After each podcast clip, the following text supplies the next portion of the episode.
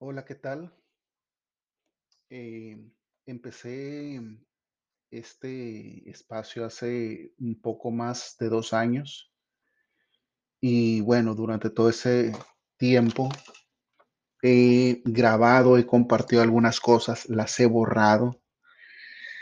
Eh, definitivamente para mí no resulta tan fácil el poder compartir eh, la idea o las ideas que usualmente traigo aquí en la cabeza, pero eh, estoy convencido de que lo que no se empieza nunca se termina.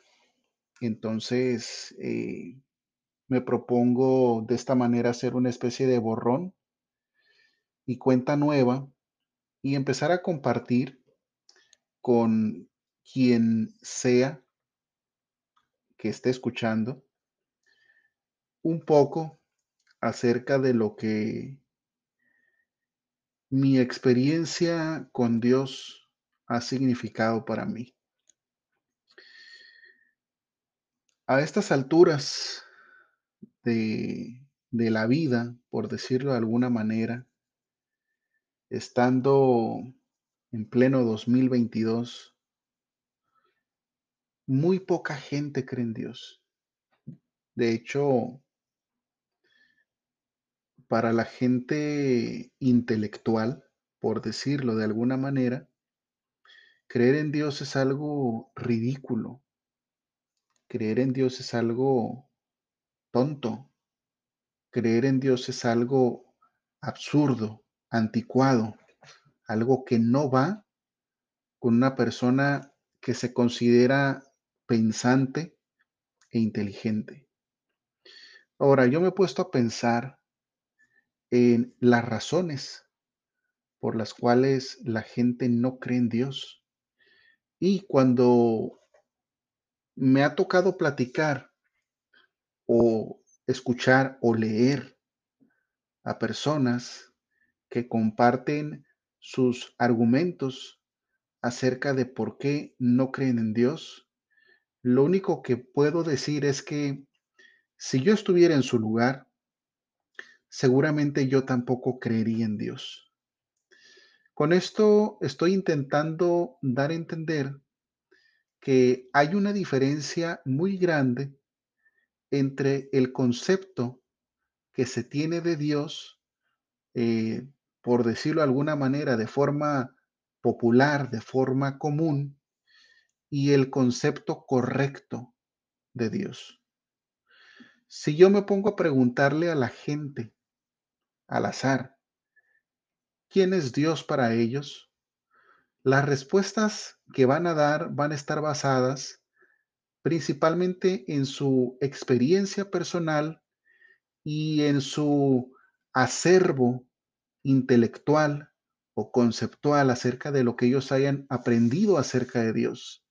Desgraciadamente, eh, no es confiable, no es confiable eh, ni la experiencia personal, ni tampoco es confiable eh, lo que hayamos aprendido acerca de. ¿A qué punto voy? Yo creo que si en algún punto de nuestras vidas queremos ser sinceros, queremos ser honestos y en nuestra cabeza está esa pregunta de, ¿será que existe un Dios? ¿Será que eh, la existencia tal como la conocemos eh, realmente surgió en base a, una inteligencia superior? Eh, si realmente tenemos esta clase de preguntas, esta clase de dudas que son muy válidas, que no son tontas, que no son absurdas, tendríamos que detenernos a considerar cuál es la fuente con la cual contestamos esas preguntas. Entonces, empecé diciendo que me gustaría compartir mi experiencia personal. Y si algo me ha quedado claro a través del poco o mucho tiempo que he estado aprendiendo, es que necesitamos ir a una fuente confiable. Ahora, cuando hablamos de fuente confiable, podemos referirnos a muchas cosas, pero si lo pongo de una manera sencilla, yo tendría que decirles que para mí resulta totalmente falto de, confi- de confianza el concepto que las personas, que los seres humanos tienen acerca de Dios.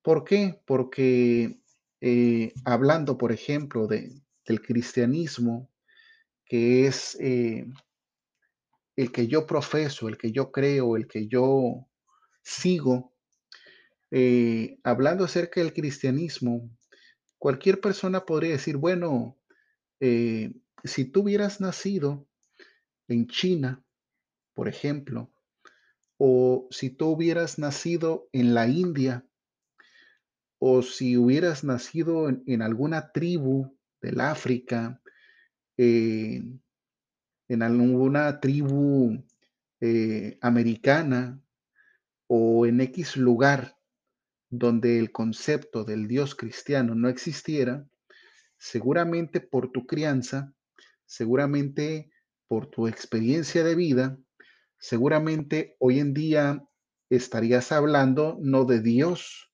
no del Dios cristiano, sino a lo mejor eh, de Buda o a lo mejor eh, de algún eh, Dios hindú, etcétera, ¿no? Y es válido pensar de esa manera porque definitivamente la cultura y el ambiente en el que uno crece termina siendo muchas veces determinante en cuanto a cuál va a ser nuestra creencia. Pero eh, llega un punto en la vida de todos, así lo creo yo, en el que uno tiene que cuestionarse incluso lo que cree. En otras palabras, eh, el Dios del que yo en algún momento quisiera empezar a hablar, el Dios del cual yo en algún momento quisiera empezar a compartir, eh, no es un Dios eh, que esté formado o conceptualizado por ideas propias o ajenas. ¿A qué voy? Eh, cuando una persona cree en la existencia de Dios, más le vale tener realmente una fuente sólida para esa creencia. Ahora, ¿cuál es la fuente que yo tengo para poder asegurar, porque yo lo puedo asegurar independientemente de si se me cree o no? ¿Cuál es la fuente que yo tengo para asegurar que ese Dios en el que yo creo realmente existe? Bueno, la respuesta es muy sencilla, pero eh, puede resultar complicada de entender y más aún de aceptar a primera instancia. Y la respuesta es que la fuente que yo tengo para mi creencia, para mi fe, es Dios mismo. Y explico. Mencioné hace rato que si yo creyera eh, en un Dios en base a lo que la gente dice acerca de Dios, lo más probable es que en este momento de mi vida yo fuera mm, de a menos eh, un escéptico y un ateo, porque cuando yo escucho o cuando yo leo eh, a estas personas dando sus argumentos, eh, siempre describen a un Dios completamente distinto al que, al que yo creo. Lo curioso es que todas estas personas o, la mayoría de estas personas traen ese concepto, como lo había mencionado, de, de experiencias personales o, o de oídas de alguien más. Eh, el abuelo lo contó, el tío lo dijo, el papá lo enseñó, eh, el libro fulano lo explicó o el filósofo sultano lo refutó. Mm, El caso es que, eh, como, la, como la mayoría de todas las cosas que, que creemos, como la mayoría de todas las cosas que, que de las cuales estamos convencidos o no son producto del aprendizaje que hemos recibido durante nuestra vida, de la educación eh, en casa, de nuestra formación académica, eh, a veces hay que hacer un alto en la vida y estar dispuesto a considerar que probablemente todo lo que nosotros hemos aprendido quizá esté mal, quizá esté equivocado, qui- quizá no sea correcto. De tal manera que cuando uno es sincero y de corazón, eh, se hace la pregunta, Dios, ¿existes? ¿Qué puedo hacer para tener la seguridad de que no voy a ser engañado, de que no voy a creer en un error, de que no voy a hacer un, eh, un absurdo eh, de mí mismo? La respuesta a la que yo he llegado, la conclusión a la que yo he llegado de manera personal, es que Dios mismo se te tiene que revelar. Ahora, eh, de todos los medios que existen o que pueden haber para la revelación de Dios al ser humano, eh, hay dos principales. Y eh, me voy a basar más principalmente eh, en, uno de estos dos. El primero es la naturaleza. Y uno se puede preguntar, bueno, en base a la naturaleza, ¿cuántas deidades no han salido? ¿Cuántas ideas no han salido? Claro, por supuesto, correcto. Y en un futuro eh, espero tocar precisamente eh, la razón por la cual esto ha sucedido de esa manera. Pero aparte de la naturaleza, tenemos eh, la revelación escrita de Dios. Y sí, estoy hablando, por supuesto, de la Biblia. Ahora, hay muchísimas personas y ha habido muchísimas personas que argumentan y hablan negativamente en contra de la Biblia.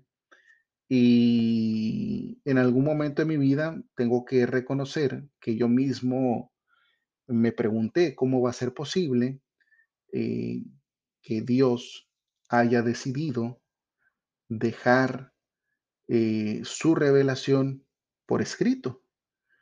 ¿Qué posibilidad hay de que alguien haya manipulado? Eh, ¿qué posibilidad hay de que eh, haya sido esto solamente un invento humano? Etcétera, etcétera, ¿no? Tantas preguntas y tantas cuestiones que uno puede formular con respecto a esa idea. Pero aquí hay un principio muy importante que quiero compartir con ustedes. Y ese principio es que uno debe permitirse experimentar. Uno debe permitirse tener una experiencia propia y personal para corroborar de primera mano si realmente las cosas son como la Biblia las relata o si esto es un asunto meramente humano o de alguien más.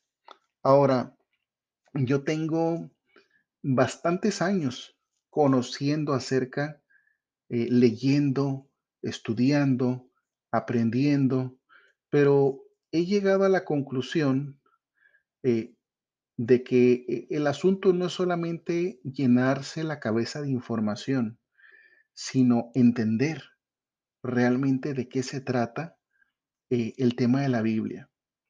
Si tuviéramos que escoger un tema principal de tantos que maneja la Biblia, yo podría decir que la, la columna vertebral de la Biblia es la autorrevelación de Dios al ser humano. Y esa autorrevelación de Dios al ser humano incluye, entre tantas cosas, eh, el concepto correcto acerca de Él y el propósito de Él para nosotros. Ahora, en este punto, muchos de ustedes seguramente tendrán dudas o muchos de ustedes tendrán oposición. Es natural, es normal, pero a mí me gustaría invitarles a que se permitieran eh, por lo menos escuchar.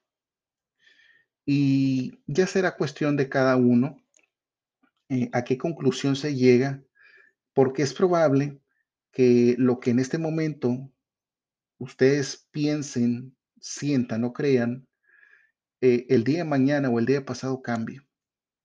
O puede ser posible que no. En todo caso, lo único que vas a perder eh, sería tiempo.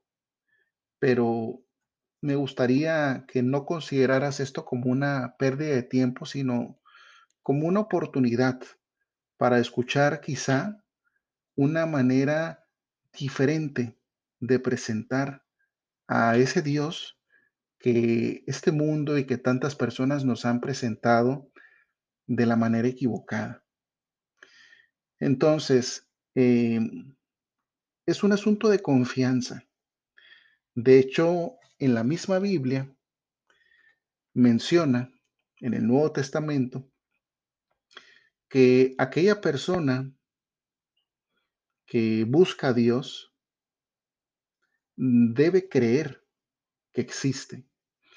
Eh, en algún momento más adelante vamos a hablar acerca de lo que es la fe y todas las implicaciones que tiene, porque la fe, eh, a diferencia de, de como muchas personas eh, la conceptualizan, no es solamente un asunto de creer o no creer, no se trata de un asentimiento intelectual donde uno acepta o, o no acepta X o Y postura o X o Y idea.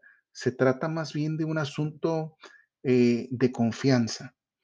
Y eh, la confianza eh, implica una relación previa. Uno no puede confiar en alguien a quien no conoce y uno no puede conocer a alguien a quien no se le dedica tiempo.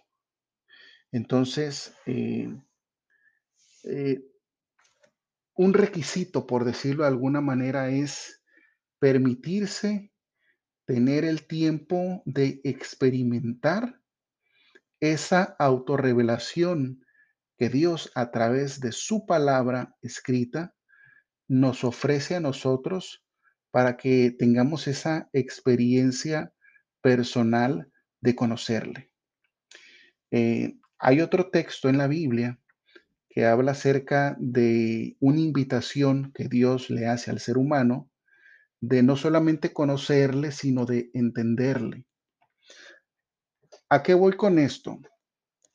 Hablando solamente del cristianismo, si usted se pone a revisar, por ejemplo, en Internet cuántas iglesias o cuántas denominaciones hay en el mundo, usted se va a topar con cientos o quizás hasta con miles de iglesias o de denominaciones eh, cristianas, religiosas, todas profesando eh, creer en Dios, todas profesando guiarse en la Biblia, pero todas, yo se lo garantizo, con diferencias.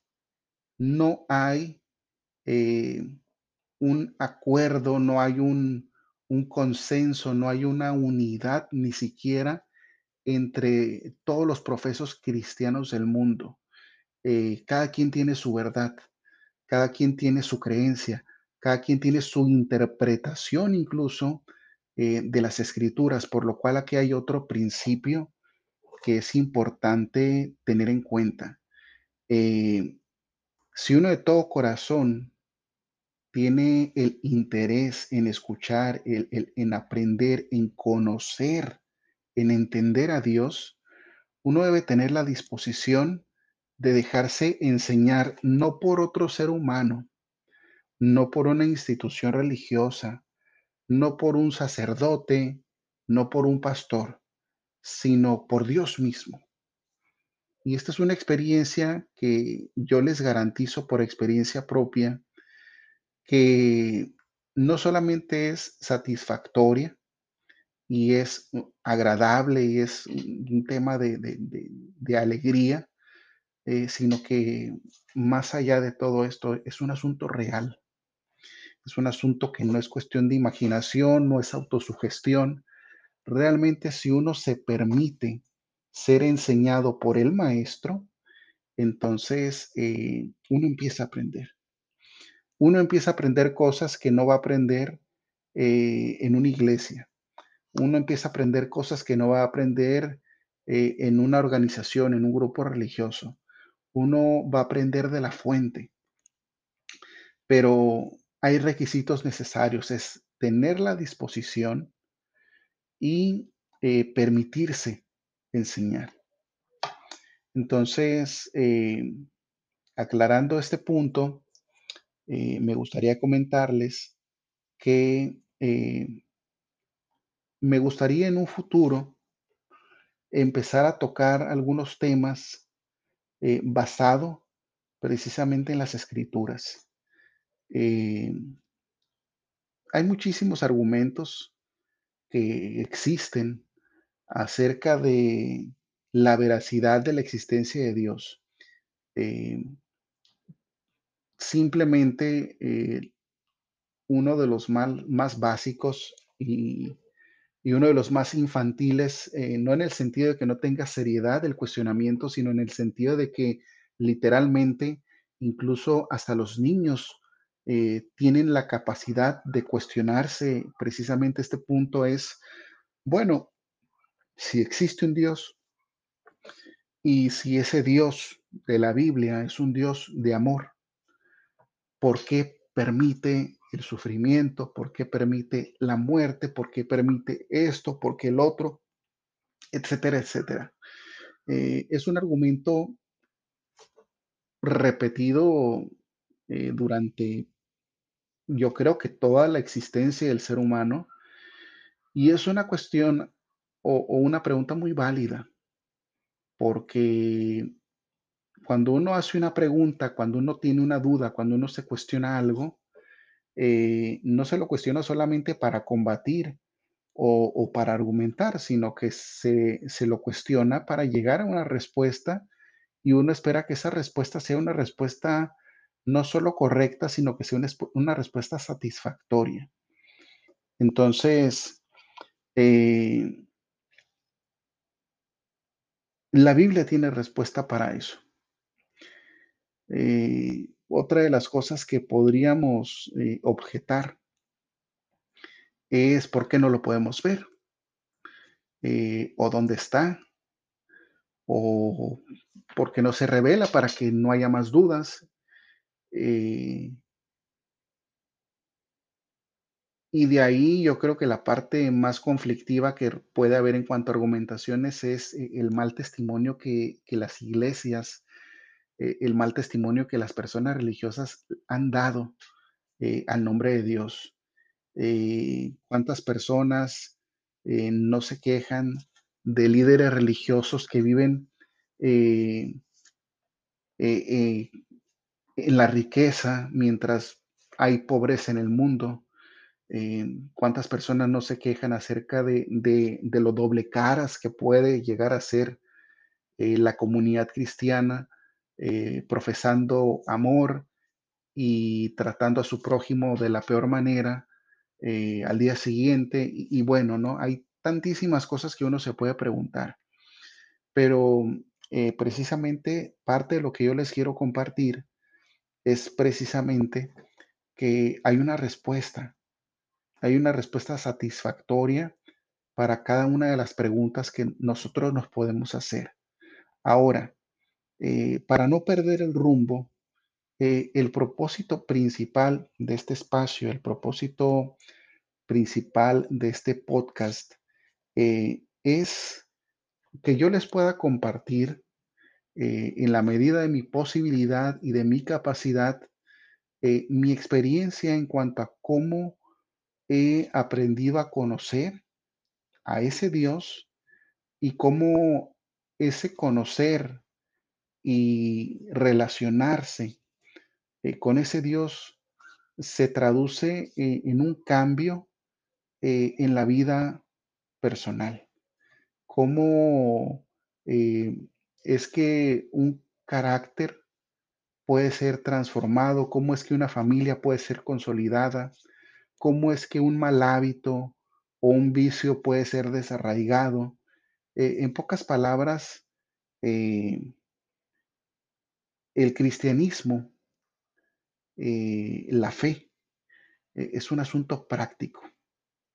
Eh, no es un asunto de, de ideas, no es un asunto de doctrinas, no es un asunto de teología, no es un asunto de profundidad, aunque claro, todos esos factores están allí, pero el punto principal e- es un asunto práctico, es un asunto eh, simple.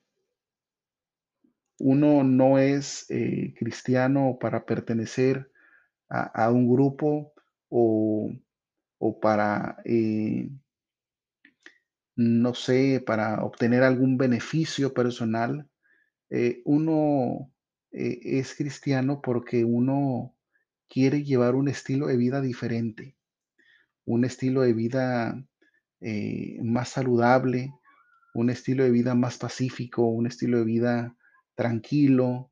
eh, en este mundo eh, tan complicado y con tantas situaciones tan difíciles por las que pasamos, creo que lo que todos queremos es que nuestro transcurso, sea largo, sea corto, por esta vida sea lo más eh, amigable posible, lo más tranquilo, lo más pacífico posible. Y el cristianismo, la fe, la creencia, esa relación con Dios, eh, es precisamente lo que te da eh, adelanto y aclaro, ¿no? Ser creyente no significa que tu vida va a cambiar radicalmente de un día para otro. En otras palabras, no significa que si eres pobre al día siguiente vas a ser rico. No significa que si estás enfermo al día siguiente vas a estar sano. No significa que los problemas van a desaparecer y que vas a dejar de sufrir. No significa que ya no va a haber lágrimas. Eh, mientras vivamos en este mundo, eh, vamos a seguir lidiando con las consecuencias de nuestras elecciones y con las consecuencias de las elecciones de otros que terminaron afectándonos a nosotros. Ya explicaré más adelante esto. Pero sí que puede haber cambios en nuestra apreciación, en nuestra concepción y en lo más importante, en nuestro carácter. Así que eh, pues bueno, creo que por el momento eh, concluyo eh, repitiendo y aclarando que el propósito es simple y llanamente compartir.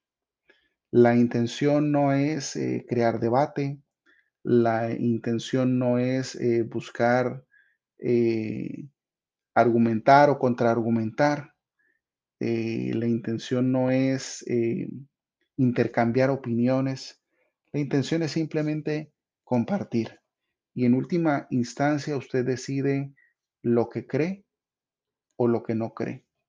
Hay otro texto, precisamente en las escrituras, donde se aconseja eh, que lo examines todo y que retengas lo bueno.